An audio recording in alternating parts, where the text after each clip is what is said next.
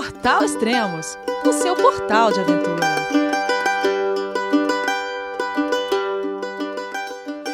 Bom dia, boa tarde, boa noite, bem-vindo a Extremos, o seu podcast de aventura. Esse é o terceiro podcast da temporada 2017 do Everest.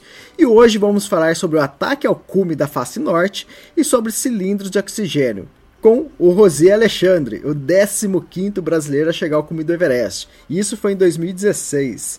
Olá, Rosé, tudo bem? João, é você, meu filho? Alô, pai. Eu consegui. Eu tô no cume do Everest. Eu vi, meu filho. Te acompanhei o tempo todo pela sua página Spot. A família de produtos Spot utiliza tecnologia 100% via satélite para manter você sempre conectado em suas aventuras. Fale de qualquer lugar do mundo através do Spot Global Fone e utilize o Spot Gen 3 para estar sempre rastreado e conectado aos serviços de emergência. Desapareça quando quiser, seja encontrado quando precisar. Saiba mais em findmespot.com.br. Olá, tudo bem, Elias? Tudo bem? Um grande abraço a todos os ouvintes do Extremos. Uh, um ano atrás eu estava conversando com você é, lá na face norte do Everest. Agora, onde você está agora? Bom, agora eu estou em Fortaleza. Naquele dia devia estar 25 abaixo de zero, agora aqui está em torno de 30 acima. Temperatura bem quentinha. legal. Você fez cume no dia 21 de maio de 2016. Daqui dois dias vai completar um ano, Rosé.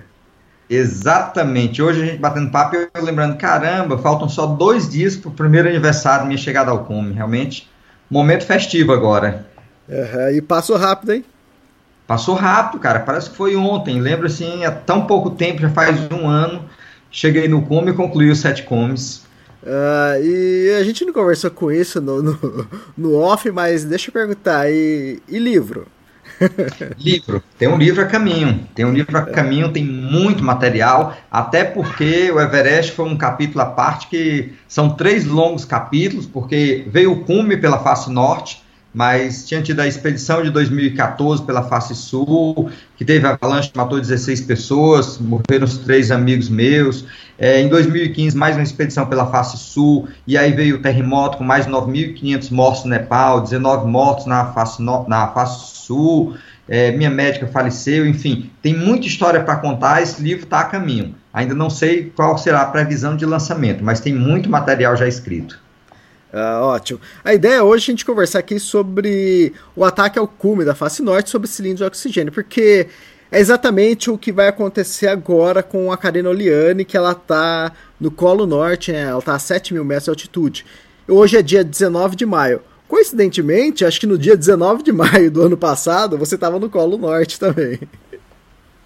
É bem provável que dois dias depois é o, é o cume, então devia Isso. estar chegando hoje, 19, no Colo Norte. Isso, igual, igual a Karina. E daí, como, como que é a partir da, desse momento é, pro ataque ao cume? Qual a programação? Bom, o Colo Norte a gente sabe que é onde o bicho começa a pegar para valer, porque quando você sai do ABC, o acampamento base avançado, já está a 6.400, vai para o Colo Norte, já está 760, e daí para frente você demora o mínimo possível em cada acampamento, é, uma noite, partir para o cume e descer. É, a face norte, todo mundo sabe já, é bem mais fria do que a face sul, tem muito mais vento, enfim. É, é, quando você sai do, do ABC, o campo base avançado, que está a 6,400, você vai para o Colo Norte, dorme uma noite, passa no campo 2 no dia seguinte, avançado, campo 2 avançado, dorme no campo 3, e no dia seguinte você só descansa no final da tarde, você sai para descansar um pouco no, no, no 4, o, o, campo 4 avançado, e à noite, 11 horas, no caso o horário do, do, do Tibete que eu fiz, que seria 8, 9 da noite no horário do Nepal, a gente já parte para o cume para chegar no cume do dia seguinte pela manhã e voltar pelo menos campo 2 ou 3. Há quem desça para o Colo Norte novamente. Enfim, cada um faz sua estratégia dependendo da sua condição física ou das condições do tempo. Eu, pessoalmente, não, não quis descer até o Colo Norte após o cume, porque o tempo não estava nada legal, eu achei que eu estava muito cansado, e se pega uma tempestade maior, com muito frio, é, facilmente você não vai ter energia para se aquecer ou chegar no acampamento. Então, eu fiz essa opção. Alguns amigos desceram, outros também dormiram acima, no campo 2 comigo. Ah, tá. A Karina, nesse momento, ela tá a 7 mil metros. A gente está falando é, face norte, face sul aqui. É face norte o Tibete e a face sul é o Nepal. E a gente está falando da Karina, que está na face norte, lá no Tibete. Ela está no Colo Norte, agora 7 mil metros de altitude. Ela já está usando cilindro de oxigênio? É Provavelmente? sim. É possível que sim, é possível que não. Eu, pessoalmente, como eu tinha feito uma, uma expedição prévia em altitude, ou seja, uma aclimatação prévia na Bolívia e Peru, quando eu cheguei a 7 mil metros, eu não tinha nenhuma necessidade de oxigênio, estava muito bem. Eu estava me sentindo muito bem. E pelo que eu conheço a Karina, ela é bem mais forte do que eu, uma pessoa muito bem aclimatada, é uma médica, conhece muito bem de, de medicina de montanha. Então é até possível que ela não esteja utilizando. Quando eu estava saindo, somente na partida, não na dormida, quando eu estava saindo do Colo Norte, a 7060, é que eu pedi para usar, para começar a aclimatar com a máscara. Meu grande medo é que eu via pessoas se, se asfixiando com a máscara, não conseguia utilizar bem, então ficava meio é, é, preocupado com aquilo ali. Eu também tinha essa preocupação. Então eu pedi para começar a utilizar com a quantidade mínima de oxigênio, que é meio litro por minuto.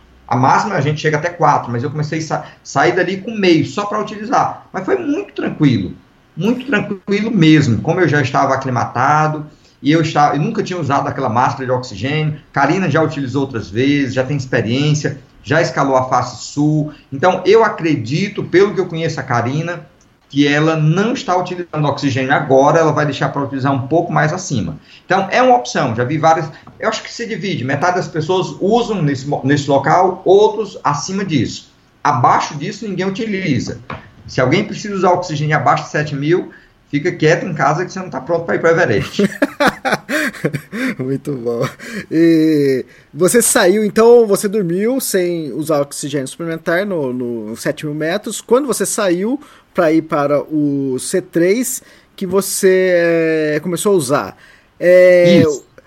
O programado, quantos cilindros de oxigênio você tinha para o ataque ao cume? Eu tinha cinco, cinco para utilizar, a minha meta era utilizar até quatro, cinco era já uma, um extra, e mas tínhamos um extra, um adicional, que seria um sexto cilindro. É, quando estávamos subindo, comecei a utilizar na quantidade mínima. À medida que eu comecei a sentir falta realmente de oxigênio, que eu fui aumentando um pouquinho, para você ter ideia, eu praticamente cheguei ao cume, estava quase chegando ainda com 3 litros por minuto. À medida que eu ia subindo, eu fui aumentando um pouquinho. Só quando estava quase chegando, já visualizando o cume, que eu dei uma parada e pedi para que. Bom, eu estava usando oxigênio em menor quantidade porque eu estava me sentindo relativamente bem dentro daquelas condições, e eu sei o que, que significa a descida do cume, não é uma coisa rápida, e é onde 80% das mortes acontecem. Então eu queria utilizar o mínimo possível para ter o máximo para a descida, para ter como garantia. Bom, quando eu já estou vendo o cume, eu sei que eu tenho bastante oxigênio, bom, então agora me dá um pouquinho mais de conforto, pedir para o meu Sherpa, olha, pode aumentar para deixar nos 4, mas eu chegando no cume já com 3 litros ainda. Tá, é, você tinha Cinco. Então fala o momento que você trocou eles.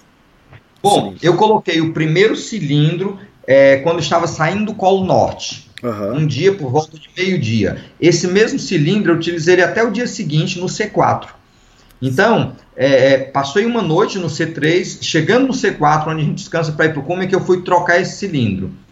O próximo cilindro eu fui trocar, eu acho que mais da metade do percurso para o cume, já era por volta de 4 ou 5 horas da manhã é que eu fui colocar o terceiro cilindro. Esse terceiro, eu cheguei no cume, desci com ele, quando eu estava num trecho da descida por volta de, de 8 mil metros, eu ainda tinha aproximadamente meio cilindro e encontrei um amigo, que era da minha expedição também, o Miguel, estava passando muito mal, o oxigênio dele havia acabado, e ele não tinha condição de descer, e aí quando eu chequei, eu tinha ainda um cilindro fechado, estava com meio, e ainda tínhamos abaixo no acampamento mais um cilindro. Então eu cedi meio cilindro para ele e peguei um novo. Com isso, todo o meu uso de oxigênio foram quatro cilindros e meio. Ah, legal. E como você disse, você começou usando qual a vazão? Eu comecei utilizando meio litro por minuto. Tá. Somente à medida que eu fui subindo, que eu fui utilizando, é, aumentando para dois, para três, e aí somente praticamente no cume que eu usei a quantidade máxima, que foi quatro que já era me preparando para a descida. Tá. E não tem como você mesmo regular, né? Você precisa pedir para alguém regular porque fica nas suas costas, é isso? É possível, é possível, é, mas é muito trambolho. Você não tem ideia o que é você tirar tua mochila das costas, tirar o cilindro, você ir checar. Então a gente prefere um pedir para o outro. Claro que normalmente quem trabalha com gestão de segurança faz isso. Então você pede para uma pessoa regular e depois você pede para uma outra pessoa checar. Checa só para mim quantos litros por minuto tem no meu. Então é meio que uma desconfiança e uma segurança adicional. Então você sempre pede para alguém fazer isso, pede para uma terceira pessoa dar uma checada. Dá uma olhada no meu cilindro, quantos minutos está aí agora, quantos litros está por minuto. Então alguém checa, ok, tem dois, tem três, é o combinado, então vamos embora, segue. Porque eu já vi situações de alguém que. É, quantas pessoas já morreram porque congelou um cilindro, porque quebrou uma válvula? A gente tinha inclusive válvula adicional, uma válvula deu problema e não está passando oxigênio. E você pensa que não, acha que não, tá tudo bem, não tá bem, coisa nenhuma. Então, assim, é sempre bom você ter a válvula adicional, é bom você, toda vida que alguém ajustou, quando a gente faz isso, tanto eu ou meu chefe, quem quer que seja, tem um monte de luva, não é fácil você ajustar e deixar isso com tanta precisão. Então, é sempre bom, você pede para alguém fazer e uma outra pessoa checar. O ato de você mesmo fazer também pode ser uma coisa boa, mas você também pode errar e, e, tirar a mochila, checar tudo isso, colocar de volta a mochila com a máscara no rosto. Tem, tem um tubo que liga a tua máscara a esse, essa, esse, um caninho que liga a tua máscara ao tubo. Então é muito trambolho para você ficar tirando, coloca, checa, não sei o que. Então, melhor saída é, você está sempre encontrando outras pessoas. Você está sempre com um grupo. Não pede para alguém fazer e pede para um terceiro checar. Tá. A sua mochila no ataque ao cume, além do. Vai o cilindro de oxigênio. Quanto que pesa mais ou menos o sistema todo do, do cilindro? Elias, eu acho que o meu cilindro devia pesar 8 quilos. Eu devia ter mais um, uns 6 quilos aproximadamente. Tinha ali uma garrafa térmica com chá, tinha barras de proteína, tinha é, alguns aquecedores para mão, enfim, o equipamento básico, algumas baterias eu levei dentro do macacão, bateria extra para GoPro, para câmera fotográfica, enfim, mas dentro da mochila acredito que em torno de 12 a 14 quilos. Ah, tá. O que é, é uma eu... eternidade. Para cume do Everest, 14 quilos é uma carga gigantesca. Exatamente. O, e o Sherpa que estava junto com você, que estava carregando o quê? Dois, dois cilindros ou três? Ele tinha, não, ele tinha dois cilindros, porque ele tinha subido já e feito um, um cache, ele tinha Isso. armazenado em algum trecho um dia antes o cilindro adicional de emergência, mas ele subiu com o cilindro dele mais dois meus. Ele ah, chegou legal. no cume utilizando dois, o máximo que ele usou foi dois litros por minuto.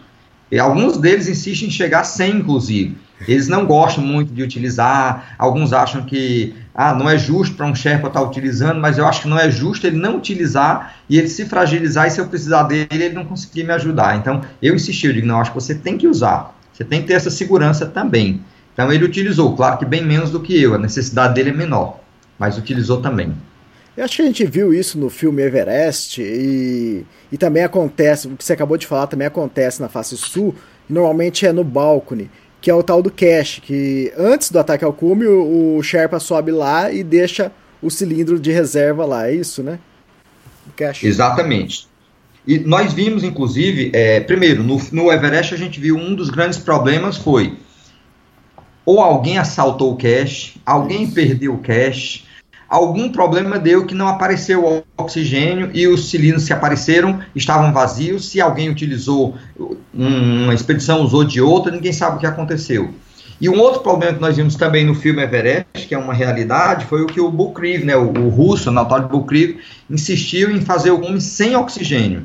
Tudo bem, eu acho que ele foi um herói, salvou várias vidas, mas se ele tivesse usado oxigênio, é incontestável que ele teria feito algo mais. Teria tido mais energia é, tinha cuidado melhor de outras pessoas.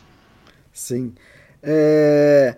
E a descida? É... Que horas você começou a descer, mais Que horas você chegou no cume e que horas você começou a descer? Eu cheguei, eu cheguei no cume muito cedo, é 8h25, se não me falha a memória, isso pelo lado do Nepal. É, é tem uma diferença maluca de horas, né? Você está no cume de um lado para o outro, no, se não me falha a memória, é 1 hora e 45. Então eu cheguei o dia amanhecendo, mas pelo lado do, pelo horário do Tibete, 8h25 da manhã devo ter ficado no cume bem naquela pontinha mesmo, eu devo ter ficado uns 10 minutos, mas tinha muito vento, estava frio para ler. Quando eu tirei os mitones, fiquei só com a primeira luva, comecei a congelar as mãos. A gente desceu uns 20 metros, onde parou para fazer vídeos, fazer mais fotos, e lá eu devo ter ficado mais uns 15 minutos, ou seja, cume uns 25 minutos foi o máximo, e vamos descer. Eu estava muito preocupado com aquela velha estatística.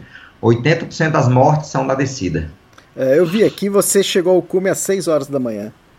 Chegou bem cedo. Isso. Né? Bem cedo. Eu cheguei o dia nascendo. Você olha o vídeo, é, aparece o sol praticamente saindo. O sol está saindo naquele momento. Um horário com luz lindíssima, lindíssima. Uma paisagem assim sem igual. Até hoje, quando eu olho para o vídeo da chegada do cume, é, é, emocionante, porque eu peguei um horário com sol muito claro.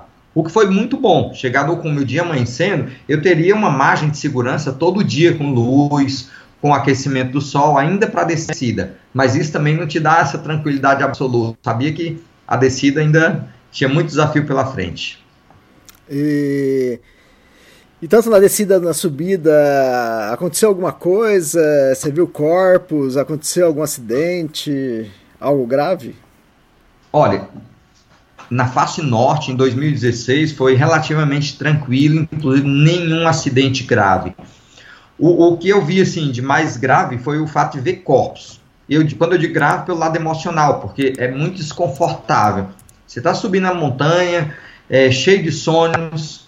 Há anos que eu vim escalando montanhas para concluir o projeto Sete Cumes. E no momento final, quando estou chegando no cume do Everest, você de repente se depara com três cadáveres, como eu vi em momentos diferentes. É, você tem uma ideia, quando eu vi o primeiro cadáver, minha, era por volta de três horas da manhã, quando eu vi aquela mancha vermelha no gelo, que eu voltei a lanterna para verificar direito o que era aquilo ali, o meu guia imediatamente, o chefe já falou para mim, bateu, gritou, gol, gol, gol, vai, vai, vai, vai embora, porque ele sabia que se eu parasse para olhar para aquilo ali, muita gente parou quando viu aquilo ali, deu uma travada e não conseguiu continuar, porque é forte, é uma coisa assim extremamente indesejada. Eu tinha pedido muito a Deus para é, me poupar desse sofrimento de ver cadáveres, porque querendo ou não, o que, que a gente vê? Naquele momento eu tô vendo, eu me vejo ali, eu vejo alguém que alguns anos atrás estava cheio de sonhos também, estava realizando o sonho dele de escalar o Everest, a maior montanha da Terra, e de repente alguma coisa saiu errado, ou do planejamento dele, ou uma fatalidade qualquer, e aquele cara congelou na montanha, a família perdeu um ente querido, nem sequer teve o privilégio de velar o corpo, então esse corpo ficou lá para sempre, naquele local. Isso é uma coisa muito dolorosa. E uma outra coisa que é, aconteceu com a nossa equipe, que depois eu me fiquei um pouco chateado, é que um colega meu, um italiano, é, o Francesco, ele filmou, ele filmou alguns desses cadáveres e depois publicou isso no, no, nas redes sociais. Eu acho assim um extremo mau gosto, eu acho isso de péssimo mau gosto, porque é, isso não ajuda absolutamente nada. Uma coisa é eu comentar com alguém onde ele morreu, quais foram as circunstâncias, isso pode ajudar no planejamento para outras pessoas. Mas publicar uma, situação dessa é muito desagradável e muito doloroso para a família. É, você comentou uh, quase agora, eu fui checar aqui, realmente em 2016 não teve nenhuma morte pela face norte. Teve cinco mortes no, no total, mas foram todos pela face sul.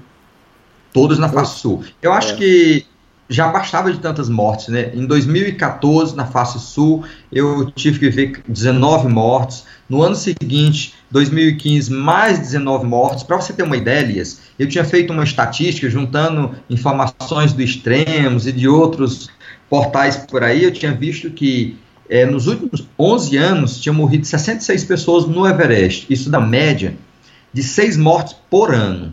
Ou seja, aí quando a gente olha a tragédia de 96, que tinha sido até então a maior tragédia da história do Everest, foi um ano com 15 mortes. Eu peguei dois anos que de longe foram os dois anos mais trágicos de toda a história da montanha. Desde 1920, que alguém tenta escalar, esses dois anos foram os piores, 19 mortes em cada um.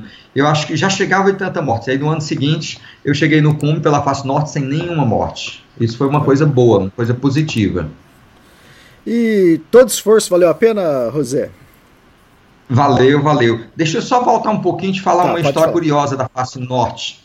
É, não me recordo agora a, a, a, a, nacionalidade desse alpinista, mas tinha um cara que ia escalar uma montanha próxima que, inclusive, a gente não soube se ele em seguida escalaria o Everest. Mas ele estava escalando a montanha próxima, chegando num cume de pouco mais de 6 mil metros, passou mal, pediu socorro por rádio, foi socorrido, levaram esse cara para o é, monastério, lá embaixo, já a 5 mil metros de altitude, e quando o cara chega lá, vai comemorar que estava vivo, encheu o latão de cerveja à noite morreu de madrugada. Putz, Imagina só que situação, puxa vida mesmo, porque o cara tá relativamente bem, tinha sido socorrido, pensou que estava com a vida tranquila e o cara vai morrer tomando cerveja. O cara tá a 5 mil metros de altitude, pouquíssimo oxigênio e o cara tomar muito álcool, ele pode ter uma parada cardíaca muito fácil. Mas enfim, isso não, vai, não pode botar na conta do Everest. Ele estava numa outra montanha. O Everest em si não teve nenhuma morte em 2015. Ah, e a pergunta que... Não, eh, deixa eu só, só interromper. É, essa história que você acabou de contar, acho que você contou talvez até com mais detalhes, porque estava fresca a história na época. No pod... Esse podcast que a gente está gravando hoje é o 181, mas no podcast 124, que, é, que a gente gravou é, logo após o seu cume lá no Everest, tem essa história do que você acabou de contar. Então, quem tiver curioso, depois escuta o podcast 124. Legal. E você tinha perguntado se valeu a pena. Valeu, Elias. Valeu. Foi muito sacrifício foram três expedições para o Everest, não é fácil você encontrar outros. Já tem pouca gente que escalou o Everest. Escalar três vezes em três anos consecutivos, bem mais difícil. Mas é, era o meu sonho, é, é um sonho que mexeu comigo tantos anos.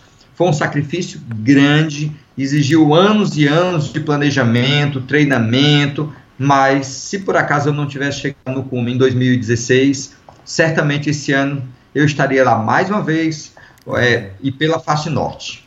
Ah, legal. E, pô, o que resta a gente é desejar boa sorte pra Karina, né? Nossa amiga. Você escalou uma montanha com ela, né, Rosé? Escalei. Karina é uma grande amiga, eu tenho muito carinho por a Karina. Nós escalamos juntos o Elbrus. É, esse foi um ano assim também difícil, foi um ano com é, a face sul estava fechada, fizemos a face norte, que é uma face bem mais complicada. É, chegamos juntos ao cume. Depois Karina foi minha, eu até hoje foi minha protetora quando eu escalei o McKinley. Quando eu escalei o McKinley, também foi uma montanha que eu fiz duas expedições. Eu tinha feito uma expedição em 2010, é, fui barrado por uma tempestade quando estava a 63 metros do cume. E no ano seguinte, dois, dois anos depois, em 2012, eu fiz uma nova expedição. E no terceiro dia de expedição, eu peguei um calo grande, muito grande no pé e quem me socorreu foi a Karina, à distância. Eu estava no Brasil, mas eu peguei o telefone para o satélite, falei com ela, ela é médica, pôde me ajudar, o que fazer, que esperar um pouco cicatrizar, enfim, eu devo muito esse favor grande a ela, é uma pessoa que eu tenho muito carinho. Inclusive, ela agora, um mês antes de partir para o Everest, ela estava na dúvida se fazia face sul ou face norte. Ela me ligou, a gente conversou assim longamente. Eu disse: Olha, Karina, da face sul você conhece bem, até porque eu fiz duas expedições, só cheguei até o segundo acampamento avançado, mas posso te falar face norte, o que eu passei. E aí falei as dificuldades com os chineses, que não são fáceis a gente lidar com eles. É uma montanha completamente diferente, a face norte a face sul é, é, bem mais fria, tem muito vento. Enfim, a gente trocou bastante ideia. Falei de alguns amigos lá, dei contato para ela e ela terminou tomando a decisão de fazer a, a expedição dela pela face norte e até porque com isso ela também entra para a história como a de, tá, possivelmente acho que a 15 me ajuda aí. Eu acho, acho que a 16 é, algo assim. 16 né? Ela chegando ao cume, o que eu sei que vai chegar, ela deve se tornar a 16 mulher na Terra, não é brasileira, a 16 mulher na Terra a, a, fazer, a escalar a montanha pelas duas faces. Mas a Karina é guerreira, eu tenho dúvida que ela vai conseguir isso com tranquilidade. Uh, é isso então. Ô Rosé, só é, reafirmando aqui pessoal, é, o Rosé é o 15 brasileiro a chegar no cume do Everest e o sexto brasileiro a completar os sete cumes, né, né Rosé? Exatamente. É isso aí, Elias. Legal, então, José. Obrigado por mais um podcast e, e até uma outra oportunidade. Obrigado você, Elias. É sempre um prazer grande conversar com você, compartilhar um pouco essa história e principalmente agora, quando você tava, a gente estava conversando um pouco antes, é que eu fui lembrar, cara, daqui a dois dias, um ano de Everest. Esse podcast também é um podcast comemorativo de um ano de Sete Cumes, um ano de Everest, enfim, um projeto que durou tantos anos, mas nós estamos fazendo o primeiro ano de conclusão. Obrigado e um grande abraço a todos. Valeu, José. Obrigado. Até mais. Tchau, tchau.